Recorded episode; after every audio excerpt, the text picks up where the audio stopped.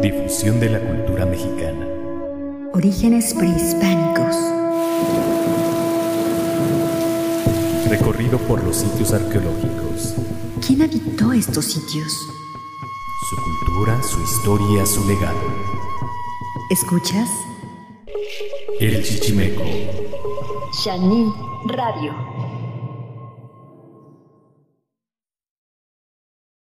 Quizá te hayas percatado que el 22, 23 y 24 de diciembre los días son más cortos que el resto del año, ya que el planeta Tierra se encuentra en su punto más apartado de su órbita alrededor del Sol, por lo que oscurece más temprano y hace mucho más frío. En la antigüedad, el equinoccio de invierno era visto como la muerte y la resurrección del Sol.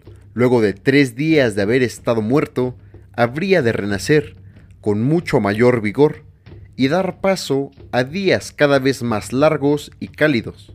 El movimiento del astro durante este periodo de tiempo inspiró también una gran cantidad de mitos a lo largo y ancho del mundo, los cuales se narra sus conflictos con las deidades de la noche, en algunas ocasiones se narra su derrota y su posterior resurrección, para finalmente derrotar a la oscuridad y dar paso al día. ¿Qué tal como se encuentran? Les habla el Chichimeco y antes de dar paso a la cena de Navidad, permítanme relatarles una historia que ocurría entre los mexicas. Según los antiguos mitos recogidos por los frailes franciscanos, Huitzilopochtli nace en la cima del cerro de Coatepec de su madre, la Coatlicue, la de la falda de serpientes, justo en el momento en que sus tíos están a punto de dar muerte a su madre. Huitzilopochtli nace como un hombre adulto, equipado con un arma especial y que únicamente podía usar él, llamada la Xiuhcoat, la serpiente de fuego, semejante a un lanzadardos, con la cual termina por derrotar a sus tíos los Senson los innumerables de la región de las espinas, dirigidos por la Coyolxauhqui, quien es para muchos la propia luna. Si bien este es el mito más conocido, algunos de los historiadores que escribieron durante el virreinato, como Fray Diego Durán o Alvarado Teso Somoc, narran que este fue un enfrentamiento real.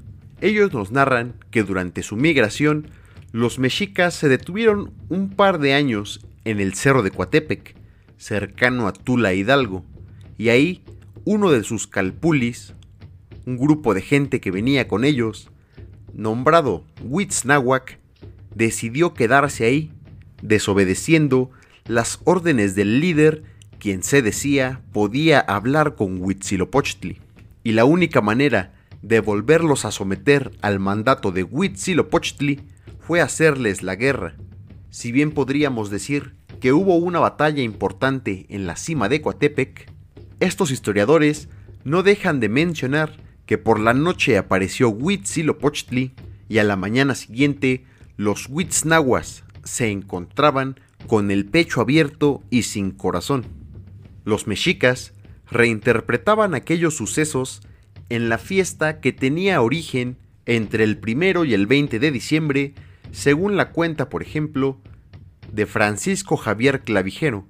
un importante historiador jesuita.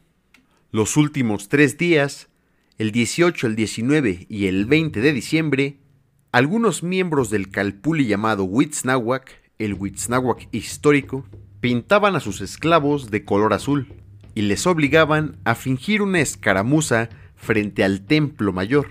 Los esclavos estaban acompañados por los miembros más importantes del Huitznahuac y combatían contra el resto de los calpulis de México Tenochtitlan. Cuando los cautivos eran capturados, eran llevados al templo de Huitzilopochtli y sacrificados sobre un tambor, un teponastli. Aquella contienda solo se detenía cuando llegaba el mensajero de los dioses, el dios Painal, quien anunciaba la próxima llegada de Huitzilopochtli desde lo alto del templo mayor. Esto ocurría a la medianoche del 20 o 22 de diciembre, según la cuenta del calendario que decidamos seguir. Huitzilopochtli, al igual que el sol, estaba a punto de nacer en el horizonte para dar paso a los días más largos y cálidos.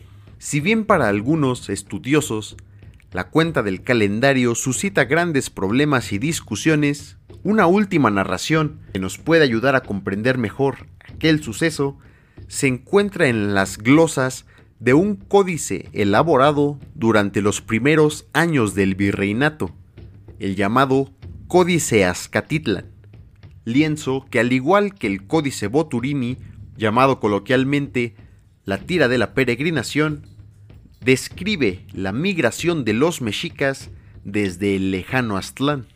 En el episodio de Coatepec, narrado e ilustrado en el Códice Azcatitlan, se pinta a Huitzilopochtli sobre el Cerro de las Culebras, el Coatepec.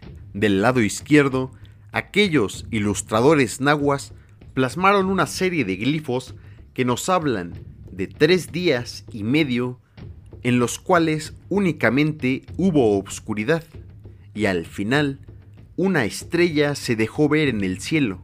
Aquella narración se corresponde correctamente con las glosas que puso en su momento algún escribano o fraile sobre el propio Códice Azcatitlan. Si bien todos estos relatos remiten a los mismos significados y hechos, ya sea históricos o míticos, no deja de sorprender la manera tan precisa en que los mexicas lograban unir su historia, su mitología y en este caso el movimiento solar, representado por la deidad tutelar de aquel pueblo, Huitzilopochtli.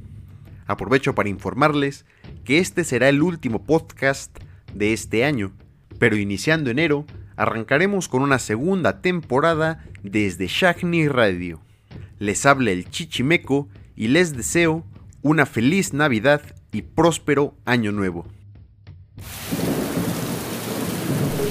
El Chichimeco.